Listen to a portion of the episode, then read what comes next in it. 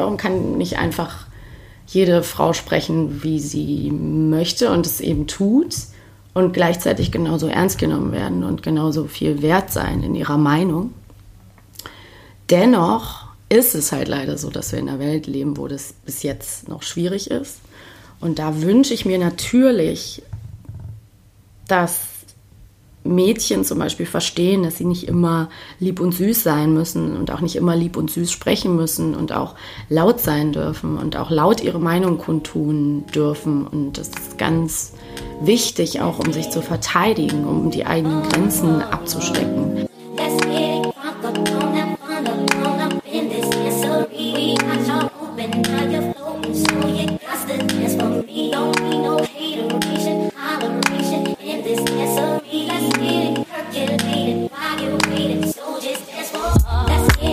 Herzlich willkommen zurück im Podcast 100 Frauen. Mein Name ist Miriam Steckel und in diesem Podcast interviewe ich Aktivistinnen über ihr Leben, modernen Feminismus und warum sie sich in Deutschland für Chancengleichheit einsetzen. In der heutigen Folge ist Maxi vom Podcast Feuer und Brot bei mir. Maxi kommt ursprünglich aus Köln und ist für ihren Job als Synchronsprecherin nach Berlin gezogen. Ich habe sie deswegen als allererstes gefragt, wie es so ist, als Synchronsprecherin zu arbeiten, wie es hinter den Kulissen auf und zu geht, was sie über die Rollenverteilungen in deutschen Filmen so denkt und vor allem, was es mit der Stimme von Frauen auf sich hat. Dann ist Maxi dafür bekannt, dass sie mit ihrer Freundin Alice den Podcast Feuer und Brot zusammen macht und dort auch eben Themen wie Feminismus und Antirassismus anspricht. In dem Gespräch habe ich sie gefragt, was es bei ihr mit dem Podcast so auf sich hatte, wieso sie diesen macht und vor allem, was sich durch den Podcast bei ihr im Leben so verändert hat.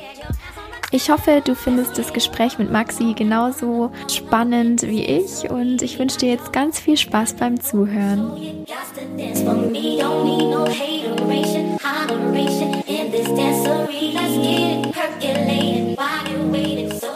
Cool, Maxi, dass du dir die Zeit nimmst, in meinen Podcast zu kommen. Ich fühle mich ganz geehrt, die erste Podcasterin, die im Podcast Gast ist. Inception. Ja, ich freue mich auch. Und zwar, du bist von Beruf aus Synchronsprecherin. Wie ist es dazu gekommen, dass du den Beruf gemacht hast?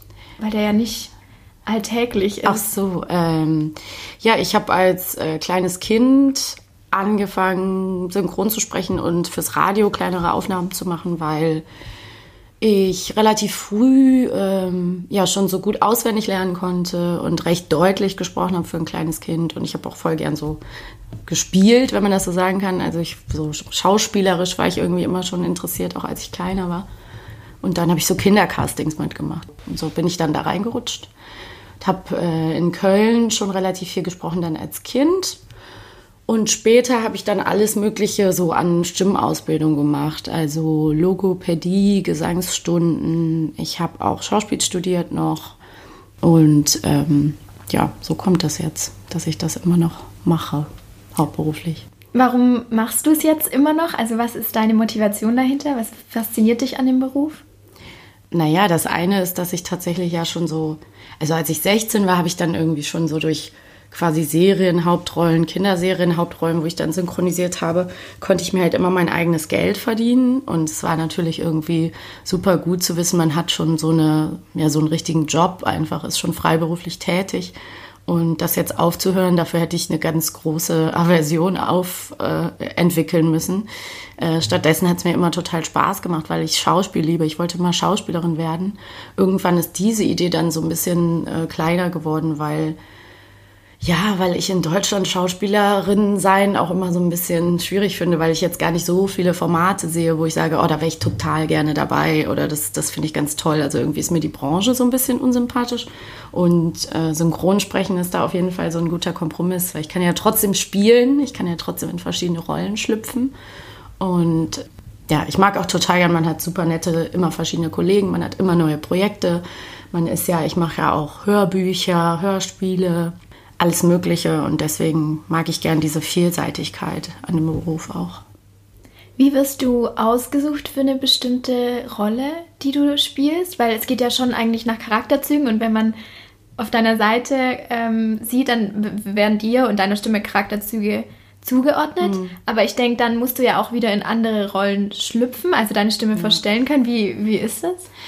Ach, so ein bisschen unterschiedlich. Also ich glaube, es gibt oft Castings oder Vorsprechen, wo tatsächlich so genau geguckt wird, wer klingt am ähnlichsten. Also es gibt dann wirklich so, ja, vom Stimmentyp. Natürlich würde jetzt selten eine ganz hohe Stimme auf Deutsch mit einer sehr tiefen Stimme besetzt werden oder umgekehrt.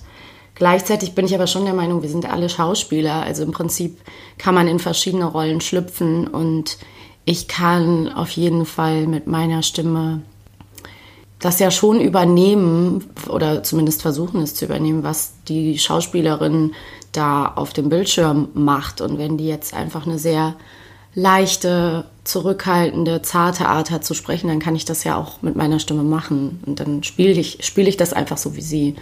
Und ich bin schon der Meinung, dass, ja, dass viele Stimmen vieles spielen können eigentlich. Also ich mag das auch ganz gern, wenn zum Beispiel beim Casting gar nicht so sehr darauf geachtet wird, sondern äh, darauf geachtet wird, wer es am besten spielt. So. Und nicht nur, wer jetzt die ähnlichste Stimme hat. Ich glaube, das ist aber auch meistens so. Und tatsächlich, manchmal wird es auch so ganz unkonventionell äh, besetzt. Also ich habe ja so ein bisschen so eine ja, rauchige Farbe da drin, so eine leicht heisere Farbe. Und dadurch ähm, habe ich natürlich so, bin ich so prädestiniert für so ein bisschen verletzlichere Rollen, ein bisschen zartere Rollen. Ähm, auch oft in so Arthouse-Filmen so ein bisschen so ein alternativerer Klang ist das, glaube ich. Ist jetzt nicht so super glatt, nicht so die klassische Disney-Prinzessinnen-Stimme. Aber gleichzeitig gibt das die Möglichkeit, glaube ich, so Rollen so eine gewisse, so einen gewissen, so ein extra, äh, so ein bisschen was Interessantes irgendwie zu verleihen, habe ich zumindest schon oft gehört. Und schaust du selber Filme auf Deutsch oder auf Englisch? Ähm, kommt total drauf an. Also so Sitcoms und sowas gucke ich natürlich alles im Original, weil es einfach viel witziger ist und die Witze sich nicht so gut transportieren lassen. Aber zum Beispiel, wenn ich abends mit meinem Freund was gucke, dann gucken wir meistens synchronisiert, weil es einfach irgendwie entspannt ist und ähm, dann ist das schon ein Ausschlusskriterium. Also wenn ich was gucke und es ist sehr schlecht synchronisiert, dann kann ich es nicht gucken. Also dann muss ich es ausschalten. Und dann ähm, ja, muss, man, muss man die Serie ausmachen und die nächste angucken. Also ich, ich persönlich kann halt nicht mit Untertiteln gucken, weil ich sehe dann nur die Untertitel. Deswegen muss ich mir halt manchmal, wenn ich die Sprache nicht kann oder wenn es mir einfach zu anstrengend ist oder so, dann gucke ich auch gerne synchronisiert. Ich bin auch wirklich, muss ich sagen, nicht nur, weil ich in dem Bereich arbeite, ich finde dieses Synchro-Bashing auch ein bisschen langweilig. Weil ja, ihr könnt alle super gut Englisch und jeder kann das super gut, das Original verstehen, aber ich arbeite jeden Tag mit diesen englischen Serien und ich bilde mir ein, dass ich sehr gut Englisch spreche und, oder was heißt sehr gut, aber doch schon ziemlich gut. Und es gibt einfach Serien, da glaube ich einfach nicht, dass die Leute 100% verstehen. Ich glaube es denen einfach nicht. Ich glaube, dass die Hälfte verloren geht und dass sie, sie, das in Kauf nehmen und dann ist das auch okay, das ist ja ihre eigene Entscheidung, aber man versteht nicht 100%. Ich habe es jetzt mit meinem kleinen Bruder erlebt, ich, der sagt, er guckt alles im Original und dann gucke ich mit ihm so einen Film, mega guter Film übrigens, Get Out, so ein Horrorfilm von Jordan Peele, wirklich richtig gut. Und in den ersten zehn Minuten habe ich dreimal was nicht verstanden und meinte so, was hat er gesagt? Und er so, oh, habe ich jetzt, habe ich jetzt gerade auch nicht verstanden. Und ich so, ja, es geht uns halt dauernd was verloren, weil wir es einfach, wenn wir es jetzt nicht native äh, schon gelernt haben, glaube ich, nicht fließend verstehen. An wann machst du es fest, ob was gut oder schlecht synchronisiert ist? Mm, also erstmal mittlerweile ist es so weit gekommen, dass ich sprachliche Fehler bemerke. Also dass es halt kein gutes Deutsch ist das ist das Schlimmste, wenn dann irgendwie so Quatsch geredet wird. Dann, ob es gut gespielt ist, also ob ich den Leuten das glaube, die, was sie da reden, ob die miteinander reden. Also es gibt halt aufgesetztes, ähm, einfach nur so drüber gequatschtes Synchron und dann gibt es halt echte Gespräche. Und ob der Sound gut gemischt ist. Also wenn die Stimmen viel zu laut sind und viel, also das insgesamt kein stimmiges Tonbild irgendwie ergibt, dann finde ich es auch schrecklich. Und dann gibt es natürlich so meinen persönlichen Stimmengeschmack. Also es gibt einfach Stimmen, die ich gerne höre, Kollegen, die ich immer super gut finde. Und dann gibt es halt andere, gar nicht jetzt, dass ich die doof finde, aber wo mich die Stimmen dann irgendwie vielleicht ein bisschen nerven. Und dann, denke ich so. Aber uns natürlich auch ein bisschen blöd, wenn ich die alle kenne und dann spricht so eine Freundin von mir so die Hauptrolle und ich denke die ganze Zeit, ach, das ist ja sie. Also das kann dann auch blöd sein. Ich alleine gucke schon manchmal synchronisiert, aber auch wirklich nicht, ähm, nicht äh, ausschließlich. Ich gucke so ein bisschen von Projekt zu Projekt. Welche Stimmen gefallen dir super gut? Von welchen Schauspielern, die man kennt? Oh, was soll ich sagen? Es ist immer so schwierig. Also ich mag sehr, sehr gern zum Beispiel Andreas Fröhlich, die Stimme von Bob Andrews von den drei Fragezeichen und der spricht auch äh, Edward Norton zum Beispiel. Finde ich sehr, sehr cool. Ich habe eine sehr gute Freundin, Yvonne Greizke, die spricht zum Beispiel Alicia Vikander. Und sie höre ich extrem gern. Also immer wenn ich sie irgendwo höre, denke ich, ach, das ist einfach toll, wie sie das macht. Und ähm, gibt, gibt viele. Also Anja Stadlober ist auch eine Freundin von mir, die spricht äh, Emma Stone und Zoe de Chanel. Ähm, ihre Stimme liebe ich natürlich. Sie ist auch super äh, stimmbekannt. Also sie hat so einen krassen Wiedererkennungswert. Wenn sie irgendwo ist, sie wird halt wirklich auch von Leuten erkannt, so an der Stimme. Man darf ja auch nicht vergessen, dass ich glaube, viele gucken auch auf Deutsch. Ähm, also mehr als wir denken. Ich glaube, man bewegt sich so in so einer Blase, wo dann viele synchronisiert gucken. Aber wenn du so die Mehrheit draußen anguckst, sind es wahrscheinlich viele, denen das das Leben schon einfacher macht. Die könnten manche Sachen vielleicht gar nicht konsumieren, wenn die nicht synchronisiert werden. Wo man natürlich sagen muss, klar, in so anderen Ländern, wo weniger synchronisiert wird, können die Leute vielleicht besser Englisch. Aber ähm, solange wir diesen Stand noch nicht haben, ist es auch so ein bisschen elitär zu denken, es muss alles im Original sein. Weil es gäbe halt Leute, die es einfach nicht verstehen würden, aufgrund ihres Bildungsstandards. Da müsste man erst das ganze System umkrempeln, wie die Leute bis sie das lernen würden. So, also das ist halt so ein bisschen auch eine politische Frage. Gibt es was aus deinem Berufsalltag, wo die meisten Leute nicht wissen, wie Synchronisationen, Aufnahmen oder so ablaufen? Mm. Also was ich ganz oft gefragt werde, ist so, ob wir die Texte vorher bekommen, ob wir uns die Texte vorher durchlesen. Das ist nicht so. Also wir kommen einfach äh, wir sehen sogar in den meisten Fällen nicht den ganzen Film oder die ganze Serie. Wie soll das auch gehen? Also ich habe ja mehrere Termine am Tag. Ich kann ja nicht vorher dann immer eine Stunde mir das angucken. Also bei großen Kinofilmen natürlich, da geht man hin und guckt sich den an. Ähm, oder auch bei, klar, so Arthouse-Projekten. Es kommt immer so drauf an, wie viel Zeit für das Projekt da ist. Aber für Serie, bei Serien ist dafür nicht die Zeit. Dann ist halt die Aufgabe des Regisseurs oder der Regisseurin, dich in den Inhalt so in Kenntnis zu setzen. Und die erklären dir dann halt, du bist die und die Rolle, die hat das und das Problem oder die hat die und die Geschichte und du möchtest gerne das und das. Und wichtig ist, dass du das so und so machst, weil. Und dann ähm, guckt man sich halt immer die Szene, die man dann synchronisiert, äh, guckt man sich kurz vorher einmal an und dann hat man den Text vorliegen und dann fängt man eigentlich direkt an. Also man hat jetzt keine lange Vorbereitungszeit. Wie lange dauert das, dass man einen Film, einen Kinofilm synchronisiert hat? Das kommt ja sehr stark auf den Kinofilm an, also wie viel da geredet wird. Wenn es jetzt ein Actionfilm ist, äh, dann ist da weniger Sprachanteil, sondern viel mehr Action-Szenen. Ähm, Wenn es jetzt ein Film ist, wo viele Rollen, viel reden, vielleicht ein Polit-Thriller, dann sind es, ja, sind es auch ein paar mehr Tage. Ich würde sagen, Pi mal Daumen, vielleicht an einem Kinofilm ist man so drei Wochen beschäftigt. Das ist dann aber nur so die Kernaufnahmezeit, vielleicht auch vier, kann ich schwer einschätzen. Kommt wirklich auf die Menge der Rollen an. Und dann gibt es aber natürlich so ganz viel Nachbearbeitung. Also dann werden nochmal Retakes aufgenommen, wenn was falsch, wenn was nochmal korrigiert werden soll, äh, textlich oder es kommen nochmal Trailer, es kommen nochmal Teaser dann für TV und so weiter. Und dann geht man immer wieder dahin, bis der Film so ins Kino kommt. Dann wird immer wieder nochmal was verbessert. Mittlerweile ist es so, dass wir so dicht hinter dem amerikanischen oder was auch immer großen Original synchronisieren, dass es so zeitnah in die Kinos kommt, also meistens nur mit ein paar Wochen Unterschied. Ähm, das ist einfach so, weil die wissen, dass sonst der Film schon im Internet ist. Also die wollen einfach nicht den deutschen Markt dann komplett verlieren. Und dann synchronisieren wir manchmal in nicht fertigen Filmen. Also sehr oft in Animationsfilmen zum Beispiel ist der dann noch nicht fertig animiert. Dann ist noch alles so, der ganze Hintergrund ist noch so grau. Man weiß so bei, keine Ahnung, irgendwelchen großen Superheldenfilmen oder so, das ist halt voll oft noch nicht fertig. Oder es fliegen Szenen raus im, im finalen Film, die am Anfang noch, die wir noch mit synchronisiert haben oder so. Voll spannend. Und wenn wir schon bei Redeanteilen sind, ähm, vielleicht auch um den Bogen zu schlagen zu Feminismus. ich habe äh, mich ein bisschen eingelesen und tatsächlich ist es ja auch so in deutschen Filmen, dass der Redeanteil von Frauen bedeutend geringer ja. ist als der von Männern. Ja. Wo kommt noch so ähm, Chancengleichheit, Gleichstellung ähm, in deinem Berufsalltag vor? Also nicht nur im Film, sondern auch was Synchro angeht. Mhm. Also gibt es bedeutend mehr männliche Synchronsprecher als Sprecherinnen?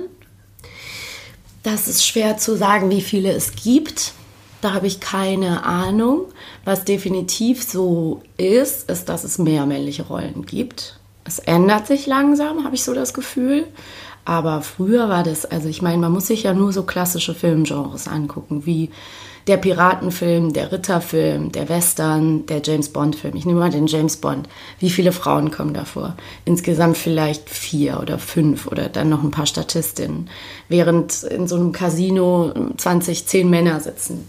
Ähm, das heißt, es gibt schon, und vor allen Dingen, was sind das dann für Rollen? Es sind dann drei junge, ähm, sexy Love Interest Frauen ähm, und eine ältere Judy Dench, die dann halt die große Mutter ist sozusagen. Und ich glaube, es ändert sich total, weil Amerika zum Beispiel ist uns da ordentlich voraus der deutschen Filmlandschaft. Also da geht das einfach schneller. Man sieht ja, was die mittlerweile produzieren. Also auch was gibt es für tolles Angebot auch für Netflix muss man jetzt wirklich mal sagen, ähm, Serien wie zum Beispiel Grace und Frankie über zwei ältere Frauen, ähm, also wirklich ältere Frauen, Seniorinnen oder ähm, viel diverser wird, werden da Serien erzählt. Also zum Beispiel so eine Serie wie Easy oder so. Ähm, ja, also Amerika, der, der, der Cast ist da einfach generell, das ist viel moderner, das ist viel echter, einfach durch diese Diversität. Und im deutschen Film, sorry, das muss man halt irgendwie wirklich noch so sagen, hat man halt das Gefühl, werden People of Color nur Klischee besetzt. Also in den wenigsten Fällen gibt es mal einen türkischstämmigen Schauspieler, der halt nicht irgendwie den Asi oder den Drogendealer spielt. Oder die Schwarze, die halt nicht die von Nazis verfolgte ähm, Flüchtlingsfrau spielt oder so. Also es wird halt so krass plakativ besetzt.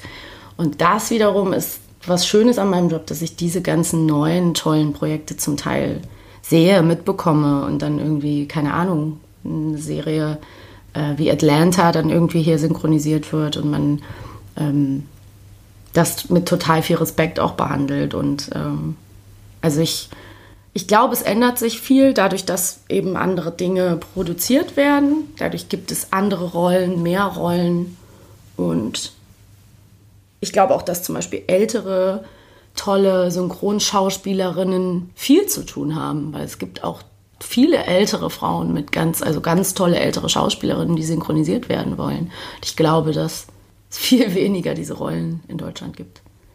Also, das sind oft ganz, ganz tolle Theaterschauspielerinnen, die das synchronisieren. Also, das sind richtige Grand Dames vom Theater und ähm, ich glaube nicht, dass es mehr männliche Sprecher gibt insgesamt. Ich weiß es nicht.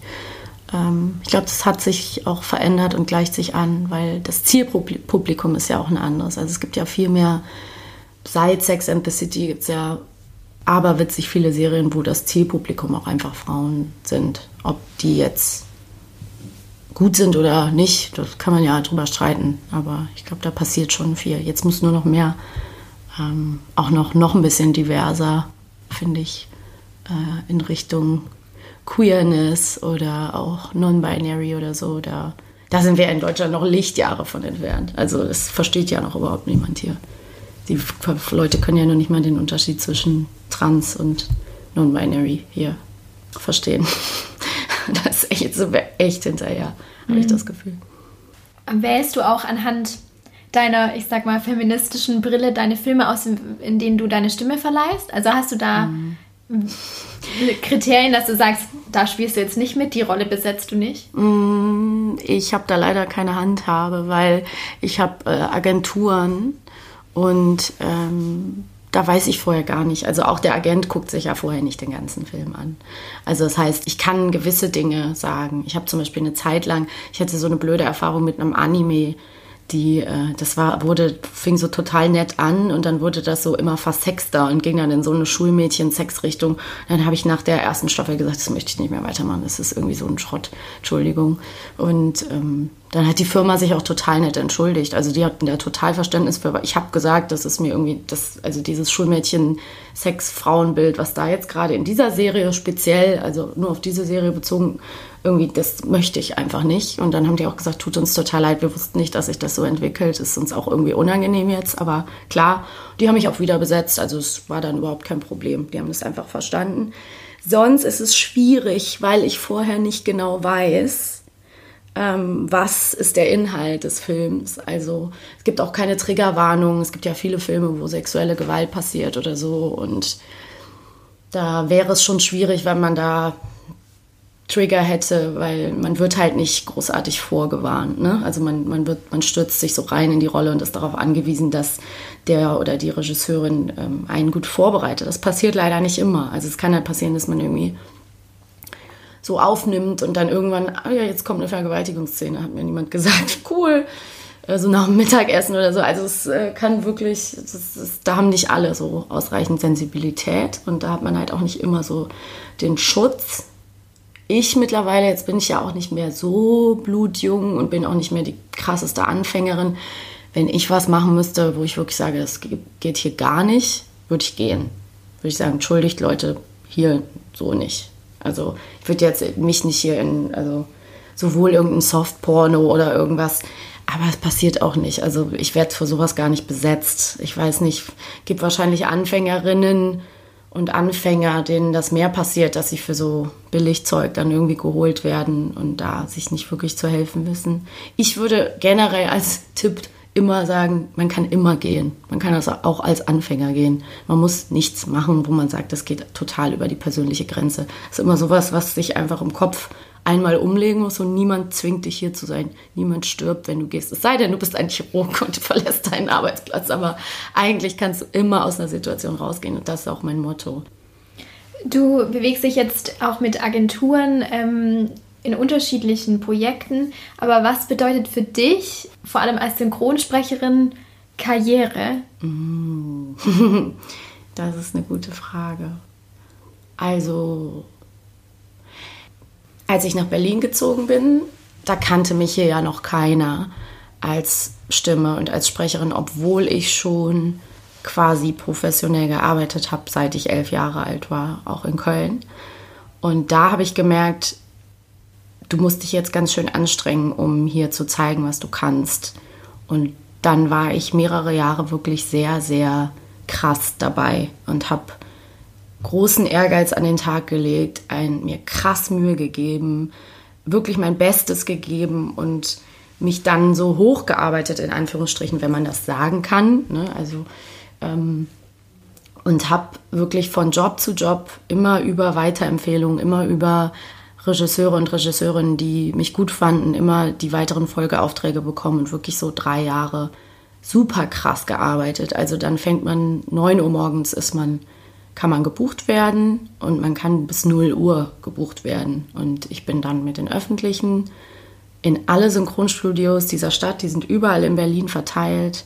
Ich kannte niemanden ähm, ich bin da überall einfach hingefahren mit 20. Mit meinem, damals gab es keine Smartphones. Ich hatte immer so ein DIN A4-Blatt für den Tag, meine Adressen drauf standen, meine Telefonnummern und bin einfach dahin gefahren. Es war zum Teil schlimm. Ich habe die Studios nicht gefunden.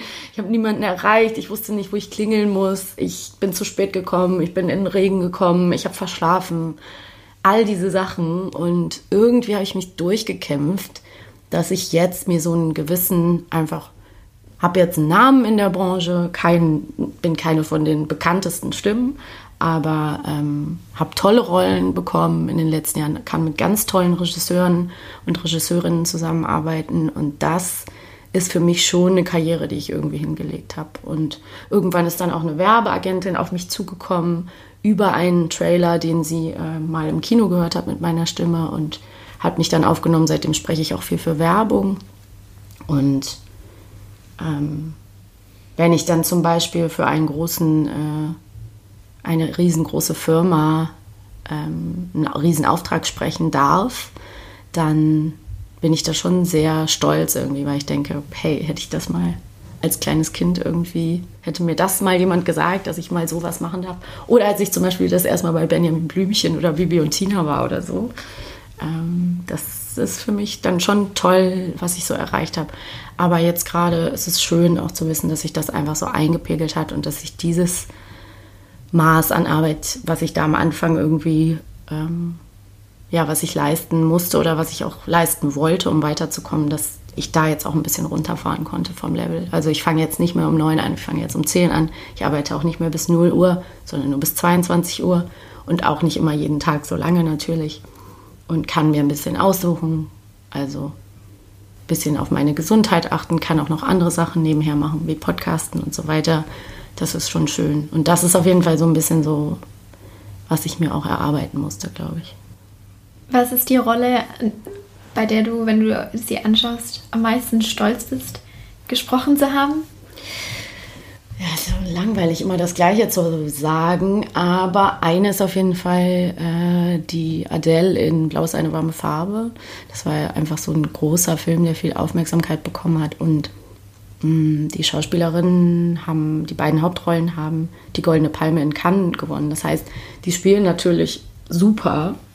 Und einfach zu wissen, man war da als deutsche Stimme für so eine wichtige, entscheidende Rolle in so einem großen Film irgendwie dabei.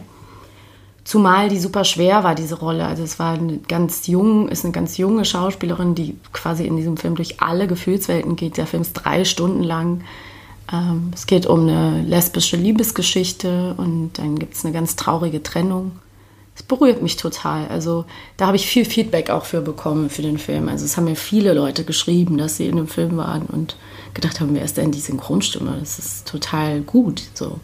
Ähm, das liegt dann aber auch wirklich auch an der Regie und dass man die Zeit hat, an so einem Film richtig zu arbeiten. Da wird wirklich an jedem Sätzchen und jedem Take wird gefeilt, bis es Nuancen vom Original entfernt ist. Und dann hat man natürlich ein ganz anderes Ergebnis wenn wir uns jetzt vor allem die Stimme von Frauen anschauen, da kann man ja wahrscheinlich auch unglaublich viel machen und lernen. Und ich finde so oft, wenn man irgendwelche Frauenratgeber liest, um mehr Selbstbewusstsein zu haben, dann geht es immer so um die Stimme. Mhm. Ja, ganz viel, ne? Das stimmt. Fällt dir da was auf oder was würdest du sagen? Findest du es gut, wenn man manchmal auch eine weichere Stimme hat und nicht unbedingt sehr stimmstark ist? Oder welche Tipps würdest du oder auch geben, wenn man eher sagt, man möchte eine stärkere Stimme haben? Du hast bestimmt unheimlich viel gelernt. Mm, ja, witzig, dass du stark sagst, weil ich glaube zum Beispiel, also meine Stimme war überhaupt nicht stark eine Zeit lang. Ich habe auch eine Stimm-OP hinter mir und ich hatte mit 18 war meine Stimme ganz kaputt, also sehr schwach, obwohl sie tief, tief her ist. Ist auch nicht super tief, aber ähm, hat halt auch eine tiefere Frequenz. Die Stimme ist ja nicht immer nur eine eine Frequenz, sondern die setzt sich ja so zusammen. Und das heißt, ich hatte mal eine sehr schwache Stimme und das war für mich, für mein Allgemeinbefinden sehr schlimm zu wissen, dass ich jeden Tag heiser sein könnte und so weiter. Und ich habe dann eben lange Logopädie gemacht und arbeite immer noch an meiner Stimme. Aber es stimmt, ich habe von einer Freundin auch gehört, dass sie im professionellen Kontext auch ähm, schon oft gehört hat, sie muss tiefer sprechen und ähm, muss irgendwie stärker sprechen. Ähm, ich finde, das ist so schwer, das irgendwie zu bewerten, weil ähm, bestimmt hätte ich früher auch mal gesagt über eine andere Frau, oh, was piepst die denn so und diese quietsche Stimme und so weiter. Ich versuche ja in meinem Leben so wenig wie möglich andere Frauen zu bewerten und negativ zu bewerten, einfach in meinem Kopf. Weil Gedanken manifestieren Wirklichkeiten und warum soll ich immer schlecht über andere Frauen denken und sagen, die spricht so, wie es mir nicht gefällt? Warum kann nicht einfach jede Frau sprechen, wie sie möchte und es eben tut und gleichzeitig genauso ernst genommen werden und genauso viel wert sein in ihrer Meinung? Dennoch ist es halt leider so, dass wir in einer Welt leben, wo das bis jetzt noch schwierig ist. Und da wünsche ich mir natürlich, dass Mädchen zum Beispiel verstehen, dass sie nicht immer lieb und süß sein müssen und auch nicht immer lieb und süß sprechen müssen und auch laut sein dürfen und auch laut ihre Meinung kundtun dürfen. Und das ist ganz wichtig, auch um sich zu verteidigen, um die eigenen Grenzen abzustecken. Also weil unsere Welt noch so ist, wie sie ist, wünsche ich mir natürlich, dass, weil ich glaube, das hängt viel mit diesem Bild zusammen. Frauen möchten, kriegen beigebracht als Kind, dass sie irgendwie geliebt werden müssen von allen, dass sie nicht Nein sagen dürfen, dass sie niemanden enttäuschen dürfen, niemanden böse auf sich machen dürfen und immer eigentlich lieb und süß und zart sein sollen, zarte, zerbrechliche Wesen. Und ähm, ich wünsche mir eigentlich, dass das ein bisschen weniger wird und dass ähm, da ja, dass da irgendwie dagegen gesteuert wird. Und ich glaube, da kann es schon helfen, wenn man jetzt eine total ähm, zarte, ähm, piepsige Stimme hat, da vielleicht ähm, dran zu arbeiten. Aber es ist natürlich nichts, was ich jetzt negativ bewerte bei anderen. Ich hatte das Problem tatsächlich nicht, nie, weil ich habe relativ, ja, ich bin halt eher dann so auch eine kommunikative Person, die sich nicht schämt, vor Leuten zu reden. So, das ist auch einfach mein Job. Und natürlich kann ich gut Nein sagen mittlerweile und kann gut meine Grenze ziehen und ähm, kann das auch im Alltag. Also ich würde auch im Alltag immer laut werden und reagieren, wenn ich Ungerechtigkeiten sehe. Aber ich weiß auch, wie vielen anderen Menschen das schwerfällt, weil sie das halt nicht so drin haben. Meine Mutter zum Beispiel ist halt so, meine Mutter hat mir das auf jeden Fall beigebracht. Meine Mutter ist halt also immer, seit ich denken kann, als ich ein kleines Kind war, ist meine Mutter irgendwie auch auf der Straße in Konflikte reingegangen, wenn irgendwas passiert ist und hat halt irgendwie gesagt, ey, stopp, nein.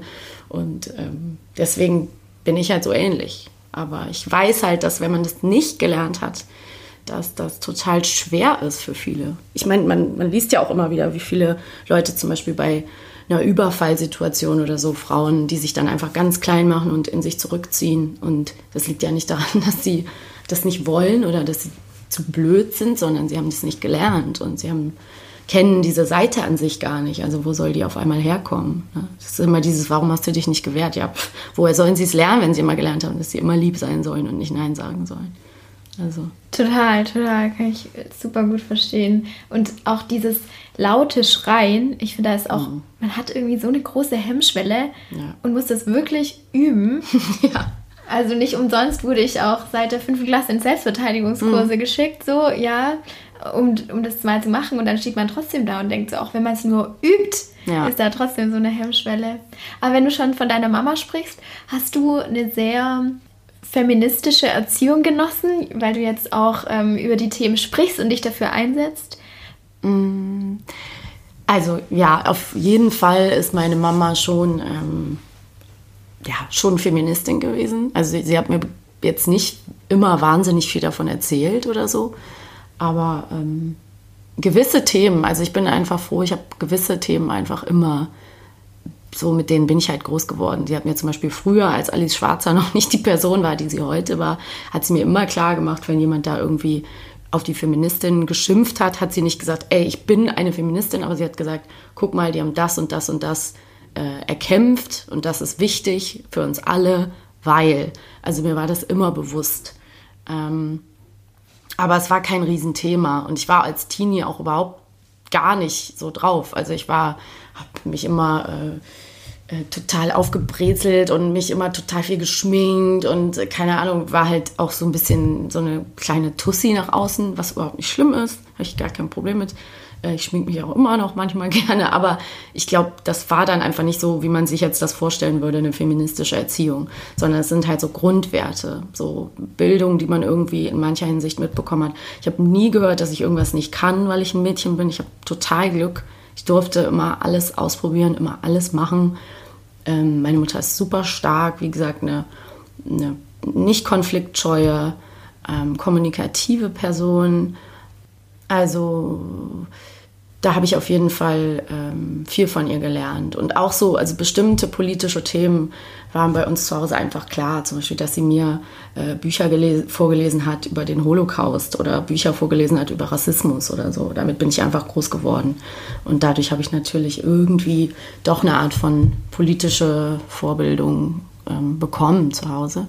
Dass ich über diese Themen spreche, hat sich aber echt so erst in den letzten Jahren irgendwie entwickelt, weil also wer unsere Podcast-Folge Sechs Phasen zum Feminismus gehört hat, der kann, oder wer sie hören möchte von Feuer und Brot, da haben wir das eigentlich ziemlich gut aufge, aufschlüsselt für uns, wie so unser Werdegang dahin war. Also ich glaube, es sind auch einfach die Zeiten, in denen wir leben. Wie, wir merken doch gerade, ähm, für alle, die sagen, wir brauchen das doch alles gar nicht, ähm, wir merken doch, wie schnell Dinge, die so sicher schienen, wieder ins Wanken geraten und wie schnell auch gerade ähm, weibliche Körper zum Beispiel zum Politikum werden. Also es ist doch unglaublich, dass wir, dass in Amerika jetzt wieder debattiert wird, dass irgendwie Schwangerschaftsabbrüche ähm, illegal werden sollen, überall. Und was das immer bedeutet, eine konservative Regierung zu haben, was das bedeutet, eine rechte Regierung zu haben, was das immer sofort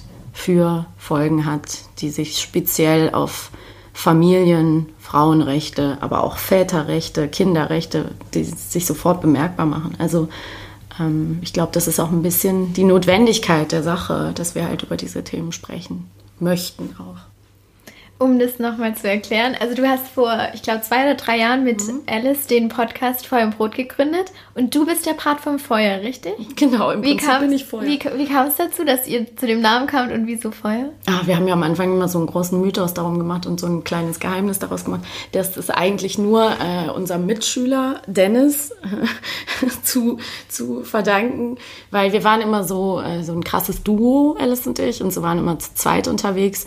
Und ähm, also wirklich, wir haben immer zusammen geklebt. Wir kannten uns halt schon seit unserem zehnten Lebensjahr. Und irgendwann meinte Dennis zu uns, ihr, ihr beide seid auch wie Feuer und Brot. Und der, das war halt so irgendwie äh, Feuer und Wasser oder Wasser und Brot, aber Feuer und Brot, das war irgendwie, aber der war immer super lustig. Und dann haben wir das beibehalten. Dann haben wir immer, wenn wir irgendwie Sachen gemacht haben, haben wir gesagt Feuer und Brot. Und als wir dann den Podcast angefangen haben vor zwei Jahren, war es irgendwie klar, der heißt Feuer und Brot. Und ich bin irgendwie Feuer, weil ich ein Feuer-Sternzeichen bin und irgendwie ein bisschen, ich bin halt irgendwie die temperamentvollere von uns beiden. Deswegen war es irgendwie klar, dass ich Feuer bin. Und Alice war dann halt Brot, keine Ahnung. Es hat nicht wirklich eine Begründung. Wir haben irgendwann mal gefragt, warum Brot? Und dann haben, kamen ganz tolle Erklärungen von unseren Hörerinnen, aber ich weiß nicht mehr genau. Lebensnotwendig fand ich gut. Braucht jeder Haushalt. Ne, ich weiß es nicht mehr genau, aber gab auf jeden Fall ein paar lustige Erklärungen. Wie unterscheidet sich für dich das Synchronsprechen vom Podcasten? Oh, ganz viel. Also das Synchronsprechen ist ja ein, das ist ja auch ein Job. Also da bin ich jetzt nicht mit allen Kollegen so, dass ich mit denen permanent über diese Themen sprechen möchte, ehrlich gesagt. Ähm, es sind ja Menschen aus allen unterschiedlichen politischen Sichtweisen und ähm, ich merke, dass mir der Podcast total gut tut als Ausgleich und ich freue mich auch, wenn Kollegen oder Kolleginnen auf mich zukommen und sagen, hey, ich habe das gehört, ich finde das gut, aber ich kann mir auch vorstellen, dass es viele nicht gut finden würden und ähm, die Meinung nicht teilen würden. Also ist ja immer noch viele belächeln ja dann irgendwie so Themen wie Feminismus oder Antirassismus oder überhaupt, ähm, wo man sich politisch einordnet. Ne? Wenn da jetzt jemand steht, der sich eher, was weiß ich, im CDU-Sektrum einordnet, der wird sich sicher nicht so sehr mit unseren politischen Haltungen irgendwie, äh, der wird sich da nicht wiederfinden. Und ähm, deswegen trenne ich das für mich selber auch sehr stark. Ich würde jetzt ja auch nicht in meinem im Podcast permanent über meinen Job reden oder über Projekte reden. Ähm, das ist jetzt kein Geheimnis, aber es ist auch kein, kein großes Thema. Das eine ist eben mein Job, den ich gerne mache, wovon ich gut leben kann, den ich auch liebe. Und ich habe auch ganz tolle Freundinnen und Freunde unter meinen Kollegen, aber ich habe eben auch viele Kollegen, wo ich sage, mit dem möchte ich jetzt nicht so gern Bier trinken gehen. Also es ist ja auch in Ordnung. Es ist wie in jedem anderen Bereich auch. So. Also ihr habt euch nicht von Anfang an als feministischen Podcast positioniert. Es kam dann auch irgendwie mhm. durch die Zeit. Was hat sich durch den Podcast für dich verändert? Auch in ja, wir haben witzigerweise, naja, man, man schifft immer so ein bisschen um die Begriffe rum. Ne? Und das kann ich sogar auch verstehen, weil wenn es denn so ist, dass man ein Gespräch mit jemandem führen will und der steigt bei dem Signalwort Feminismus sofort aus, dann habe ich da ja nichts gewonnen. Also dann finde ich das zwar blöd und denke mir so, hey, setz dich doch mal damit auseinander. Aber wenn der sich besser fühlt, wenn ich Gleichberechtigung sage oder wenn derjenige sich besser fühlt, wenn ich Equality sage, weil es ein cooles englisches Wort ist und hipper klingt, dann ist es für mich in Ordnung. Das können andere Leute anders sehen, aber ich kann auch versuchen, Leute abzuholen, indem ich, ja, indem ich Dinge ähm, ein bisschen anders umschreibe. Dennoch finde ich es auch immer wichtig, die Dinge zu benennen. Also ich verstehe auch, wenn Leute sagen, nee, das würde ich nicht machen. Umso wichtiger ist es eben auch zu sagen, nee, wir reden über Feminismus und wir sind definitiv ein feministischer Podcast. Wir haben auch viele queere Hörer und wir möchten ähm, dafür so wenig Irritation sorgen bei den Leuten, die uns hören, wie es nur geht. Und da lerne ich super viel. Also jetzt kann ich beantworte ich auch deine Frage. Ähm, ich habe super viel gelernt. Also wenn ich jetzt die ersten Folgen hören würde, habe ich ganz, ganz, ganz viel nicht gewusst und ähm, lerne auch noch immer mehr über diese Themen, mit denen wir uns auseinandersetzen. Und wir werden auch immer professioneller, was das angeht. Ich meine, ich wünsche mir, dass wir dabei trotzdem auch noch unseren freundschaftlichen Duktus und so unseren Spaß bei der Sache auch behalten. Ähm, trotz aller Recherche und trotz allem, was man so lernt. Ähm, das ist so ein bisschen mein Wunsch auch für die Zukunft. Aber was ich halt auch total toll finde, ist, wie sehr man sich äh, vernetzen kann und vernetzt durch diesen Podcast und wie viele Leute ich mit Alice zusammen kennenlernen durfte und hoffentlich noch kennenlernen darf und mit wem man so zusammensitzt und wen man vorher nie getroffen hätte. Wir hätten uns jetzt nie getroffen, zum Beispiel, wenn es den Podcast nicht geben würde. Ja, definitiv. Ähm, und da gibt es ganz viele Leute und viele Möglichkeiten, die man dadurch bekommt. Und was ich auch merke, und da kann ich wirklich auch nur allen den Tipp geben, ähm, es ist wichtig, so ich sage immer ein Outlet und meine Mutter hat mich letztens ausgelacht, meinte, sag, warum sagst du immer Outlet? Ich versuche ein anderes Wort dafür zu finden, also ein Ventil zu finden, wo man irgendwie seine persönlichen Kämpfe auch kämpfen kann, weil ich würde zum Beispiel im Job mich viel mehr mit Leuten streiten, wenn ich nicht diesen Podcast hätte, wo ich diese Themen alle bearbeiten kann, weil das ist schon wichtig, irgendwo so seinen eigenen kleinen Aktivismus zu entwickeln, wenn einen Dinge stören. Ähm, sonst frisst man das in sich rein und wird irgendwann total frustriert. Und so kann ich halt auch mal nach Hause gehen nach der Arbeit und denken, ach, das waren jetzt Vollidioten, die haben halt keine Ahnung. Und dann nehme ich eine Folge zu dem Thema auf und dann geht es mir besser, weil ich das Gefühl habe, so ich lasse es zumindest irgendwo in der Welt, ähm, was mich stört. Und das tut extrem gut, weil man dann viel ähm, entspannter in anderen Situationen sein kann. Jetzt nehmt ihr ja eigentlich private Gespräche, die ihr davor auch schon bestimmt mhm. ähm, hunderte von Malen geführt habt, auf. Und ich habe persönlich das Gefühl, dass viele Frauen einfach über die Dinge sprechen, die ihnen wichtig sind, wie Feminismus oder Gleichstellung, aber man selten den Schritt macht, die entweder zu veröffentlichen oder sich in der Öffentlichkeit damit darzustellen. Ja. Und ich finde, dieser Shift von Privatem zu das Private ist ähm, politisch, ist nochmal was ganz anderes. Und wie, wie stehst du zu dem Thema? Weil du dann auch gesagt hast, hey, ich mache den Schritt in, zu Aktionismus. Hm. Ist immer eine gute, ein guter Weg, glaube ich, sich zu fragen, warum diese Frauen das nicht veröffentlichen oder davor Angst haben.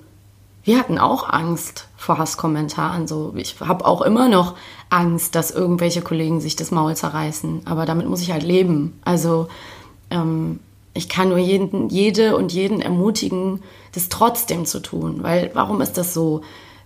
Frauen, die sich politisch äußern, ähm, zum Beispiel in sozialen Netzwerken, werden immer noch angegriffen, werden bedroht, werden beleidigt, werden eingeschüchtert. Und es kann nur weniger werden, wenn es immer mehr werden. Also wenn es nicht mehr nur so Alleinstellungsmerkmal von einigen ist, sondern wenn es alle tun, wenn es normal wird. Weil ich mache die Erfahrung auch. Ich rede mit Frauen, die sich nicht als Feministin bezeichnen würden äh, völlig okay. Und dann sagen sie so, ja, aber ich habe im Prinzip auch noch nie irgendwas Schlimmes erlebt. Und dann redet man mal so und dann trinkt man vielleicht ein Glas Wein und auf einmal kommt so, ja, stimmt, mir ist eigentlich auch in der Schule das passiert und eigentlich ist mir auch mit 16 das passiert. Und dann hatte ich noch einen Lehrer, der hat das und das gemacht und man merkt auf einmal so, ha, es ist nämlich eigentlich doch irgendwie bei fast jeder so, dass sie dazu irgendwie eine Geschichte hat und doch irgendwie ähm, jeder würde doch ähm, wenn er seine Tochter erzieht, wollen, dass sie zu einer starken Frau wird, die sich verteidigen kann und der, der, ähm, die sich nicht alles gefallen lässt. Und wenn man das möchte, dann muss man das auch irgendwie auf irgendeine Art ja vorleben. Und ähm, also wie gesagt, ich kann nicht sagen, dass ich da nicht frei von Angst wäre oder dass ich da keine Sorgen hätte. Wir haben Gott sei Dank mit unserem Podcast bis jetzt, ich glaube auf Holz, wenig, sehr, sehr wenig Hass abbekommen, bis hin zu fast gar nicht. Also mir fallen zwei negative Kommentare ein auf Facebook und das war's. Ähm, Das liegt aber, glaube ich, auch daran, dass wir niedrigschwelligen Zugang versuchen zu bieten für alle. Also, dass wir nicht sagen, hey, das ist die Wahrheit und alle, die das anders sehen, sind doof, sondern dass wir sagen, wir verstehen, wo das herkommt, wenn Leute anders denken, aber guck doch mal, könnt, könnte man ja auch so sehen, kann man da Verständnis aufbringen. Also immer mit viel Empathie die Dinge diskutieren und ähm, ja, und da irgendwie offen sein. Und ich, also ich habe echt, ich weiß, wundere mich selber, aber ich höre echt selten, dass Leute das richtig scheiße finden oder mit uns gar nicht einer Meinung sind. Also ich glaube, das ist immer, wenn man sich persönlich zeigt, das habe ich auch schon mal gesagt, so im Podcast, das ist halt ein dankbares Medium, weil du nicht nur mit einer, das ist glaube ich auch der Unterschied zu diesen in sozialen Netzwerken angegriffen werden, du stehst halt nicht nur mit einem Bild und einer Überschrift da und Leute bewerten das, sondern sie müssen sich die Folge anhören. So, sie müssen sich mit dir auseinandersetzen. Sie haben dich ja erstmal im Ohr. Und dann müssen sie sich eine halbe Stunde anhören, was wir so erzählen. Und dann, dann zu sagen, boah, die finde ich beide richtig scheiße, da muss man halt schon großen Hass haben irgendwie, ne? Weil es sind ja, sind ja Menschen und das, das merkt ja dann auch jeder. Voll. Und ich kann es so gut verstehen. Ich kann übrigens auch große Empfehlungen an eure Folge über die sechs Phasen. ähm, wenn man dann die erste Erkenntnis gemacht hat, äh, ja, es gibt eine gläserne Decke, dann kommt auch irgendwie so eine Phase, wo man sich so unsicher ist. Und ich erkenne mich immer wieder, dass ich denke, ich bin sprachlich noch nicht auf dem Niveau ähm, und mache ich das alles richtig, was ich tue. Ähm, und ich finde, da wird man dann im ersten Moment, wenn man sich mit dem Thema beschäftigt, so verunsichert, mhm. wenn man in jedem Moment sich erkennt und denkt, das habe ich jetzt wieder gesagt, es war überhaupt nicht gendergerecht oder sonstiges. Wie findest du, kommt man dann zu dem Übergang, dass man sagt, hey, nee, ich lerne und ich darf die Fehler machen oder im nächsten Schritt auch, wie ihr gesagt habt, es gibt einen individualisierten Feminismus, jeder macht es dann irgendwie auf seine Art? Hm, also, ja, Fehler machen ist das davor die Angst verlieren. Also ich, ich habe auch schon viele Fehler gemacht in meinem, in meinem Werdegang da irgendwie und ich werde auch immer noch weiter welche machen. Ich glaube, blöd ist es immer, wenn man sich das überhaupt nicht eingesteht dann und wenn man das nicht zugeben kann. Und wenn man offen damit umgeht, dann sehe ich nicht, dass was ist einer ehrlichen Entschuldigung noch entgegenzusetzen. Und dann kann man auch sagen, so, ich habe mich jetzt dafür entschuldigt, dass ich das und das gesagt habe. Und wenn dann Leute mich immer noch weiter angreifen, okay, aber dann kann ich nichts mehr machen. Ähm, wir wurden auch ganz oft am Anfang gefragt, warum wir nicht äh, gendergerecht sprechen. Und wir haben gesagt, das ist ein Prozess und wir üben das und wir werden darin immer besser. Aber wir machen es immer noch nicht komplett. Und ähm, es gibt so Dinge, die kriegt man leichter raus als andere Sachen. Und ähm, ja, ich glaube, das Wichtigste in allem politischen Aktivismus und das, wo es immer hakt, finde ich, ist halt diese Bewertung innerhalb eines Bereichs. Also dann zu sagen, du machst das, aber du machst das falsch und ähm, mach doch lieber so. Und dann zerfleischt man sich so innerhalb den, den, von den eigenen Reihen und ähm, richtet sich irgendwie nicht gegen die Leute, die wirklich mal bekämpft, in Anführungsstrichen bekämpft werden sollten. Ähm, Gleichzeitig muss Kritik immer möglich sein. Und dann verstehe ich nicht, warum Leute das so schwer aushalten. Also warum ist es Leuten so wichtig, da immer Recht zu behalten? Also in so Themen wie man hat sich äh, eines falschen Wortes bedient. Ähm, danach sagen, ja, Entschuldigung, dass ich Leute damit verletzt habe. Das wollte ich nicht. Und dann wird es vergehen. Ich glaube, ich glaube, dass das so ist. Also wir haben das, wir handhaben das jetzt auch so. Ich habe das jetzt gerade an Weihnachten gehabt. Wir haben auf Instagram so eine Aktion gemacht ähm, mit unserem Feuer- und Brotprofil, wo wir äh, Filme gesammelt haben, Weihnachtsfilme, die man gut gucken kann, die ähm, unproblematisch sind. Und dann kam als eine der ersten Empfehlungen Pippi Langstrumpf und ich habe das einfach übernommen. Und dann hat mir aber eine Hörerin, glaube ich, ähm, sofort geschrieben, so ja, Pippi Langstrumpf ist natürlich schwierig für viele, weil das ähm, ganz viele so Kolonialisierungsterms, also so ähm, Begriffe aus der Kolonialzeit beinhaltet und eben auch das N-Wort zum Beispiel. Und ich habe das überhaupt nicht gerafft, weil ich wusste das natürlich im Buch, wurde das ja viel diskutiert.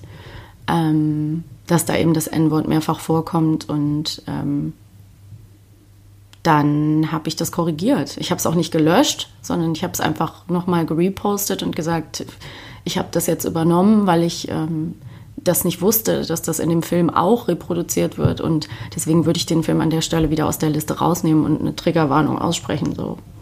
Und dann ist es auch okay, es kam gar nichts mehr dazu. Also mhm.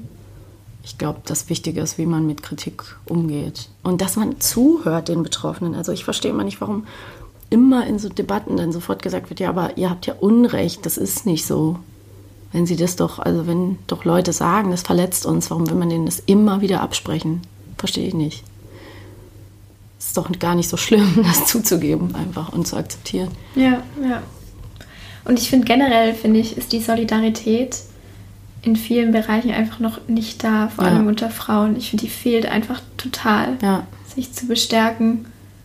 Gerade wenn man eigentlich im gleichen Bereich ist und ja. fürs Gleiche kämpft. Und da muss man sich halt auch mal wieder angucken, wo kommt das her. Mhm. Also mein Lieblingsbeispiel, ich habe gestern gelesen, uh, Why Cardi B took Nicki Minaj's throne so quickly irgendwie.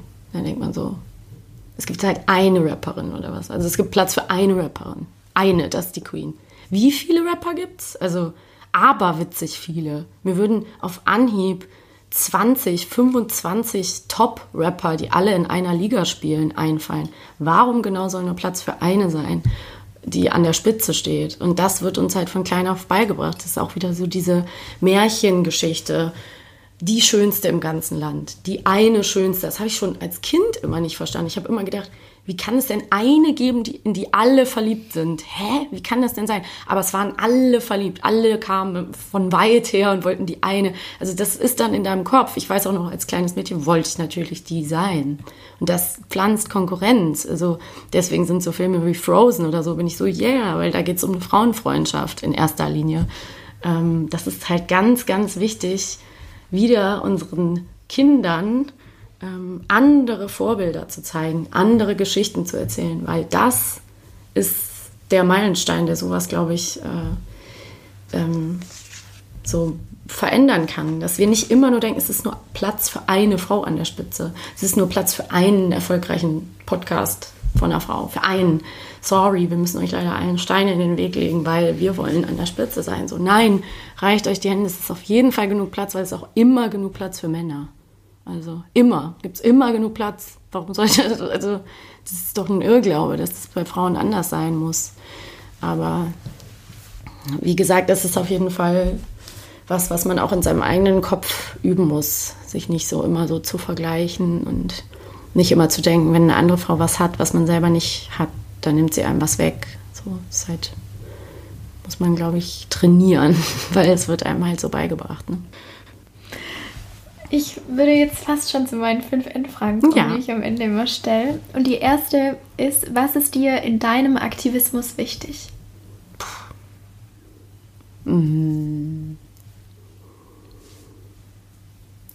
Offen zu bleiben für den Input von anderen. Also, dass der nicht in Stein gemeißelt ist, sondern dass der sich immer verändern kann.